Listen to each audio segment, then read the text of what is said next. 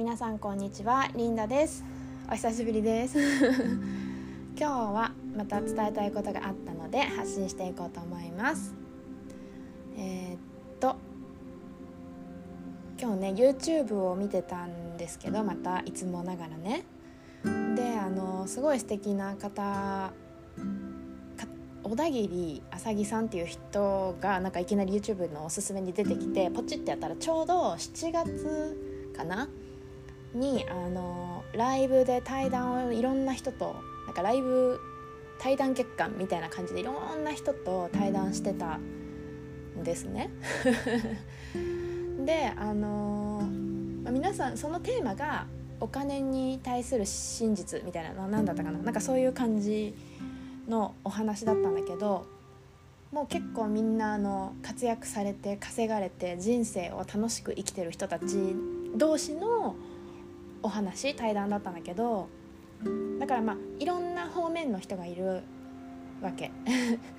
実業家さんだったりとかスピリチュアル系の人だったりとか普通にコンサルの人とかだったりとかなんか本当にいろんなジャンルのねあの幅広い方面の人とかとすごくあの対談をされててまずこの方のね浅木さんっていう方の人望と人柄と愛情がなんかすごいなと思ってもそそれですっごいいっぱいいろんな人の見ちゃったんだけど でそう一応お金っていうことについてあの話してはいるんだけどその中でやっぱりなんか何名かの方が共通してお話してる中で出てきた大切なことっていうのがあってそれがなんか質問力についてみたいな質問すること？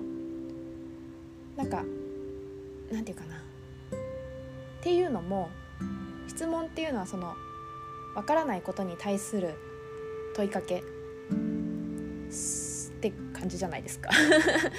そうそうだから質問をすることで今まで形を持たなかった理想が答えという形で明確化される。これすごい大切なことなの分かる分かるかなっていうか私的にはグーサーってきたんだけど 質問をすることで今まで形を持たなかった理想が答えという形で明確化されるの。ね？だからなんかみんなが例えば幸せになりたいって思ってたとしてもすっごい漠然としてたら幸せの形ってそれぞれ違うわけだからなんか自分の中でこういうのが幸せだっと思っててもそれが本当の幸せじゃなかったりする場合もあったりするんだよね。だからコンサルとかプロデューサーの人たちは他人にその質問をすごく細かくしていくの。そう。で普通に成功しているなんていうかスピリチュアルの人とか普通の社長さんとかはそれを自分に向自分と向き合ってその質問を自分にめちゃくちゃしてるの。どっちもなんかやってることはやっぱ一緒だったんだよね。その成功してる人たちの究極は。質問なの。それが相手に対する質問の時もあるし自分に対する質問の時もあるんだけど。そうそうそうそう。その質問の中でその心の視線を未来に向けさせる質問っていうのがすごい大事。そうそうそうそう。なんか自分の人生を思い通りに生きてる人って多分決まってなんかなりたい理想っていうのが明確だし好き嫌いもはっきりしてるしなんかその理想に対する理想においてなんか自分への嘘がないなって思ったの。なんか嘘嘘っていうとあれなんだけど構なんていうか綺麗事にまとめたがってる人っているのよ理想を。でもそれはなんか世間一般から見て理想系なだけであって本当の自分の望みじゃなかったりとかするんだろうなっていうのをに気づいたんだよね。そうそうそうそう。そうなの。でまたその宇宙理論とかスピリチュアルな話になるとうんと、例えば未来の話をするってなって不安にフォーカスしちゃう人がたくさんいると思うんだよね。そのやりたいことがあったとしても。そういう時にあのそんなねあの不安が出てきちゃった時に言ったらいい質問はもうたった一つでじゃあ本当はどうしたい？理想は何？っていう、まあ、この質問を常に自分に投げかけてみたらいいんだよね。そう。脳はあの単純だからフォーカスしたことに対する情報を集めてくれるんだよね。不安にフォーカスしたら不安材料を集めてくれるし理想にフォーカスすれば理想の情報を集めてきてくれる。それだけのことなんだよね。そう。簡単なんだけどでもやっぱ人間ってそのどっちかというと遺伝子的に生き残るために危機感とかを常に持ってなきゃいけない人間ってそういうもの。人間っていうか動物か。でそういうものだったからあの不安とか恐怖にあのフォーカスすることで変化せずに生きるっていうことをなんか変化ってね結構やっぱ命がけだったからね昔は。そうそうだからなんだろうな。人間の生き方に慣れちゃってるからなかなかわがままに自分の理想をね描けないんだよね。描けないの。そうそうそうそう。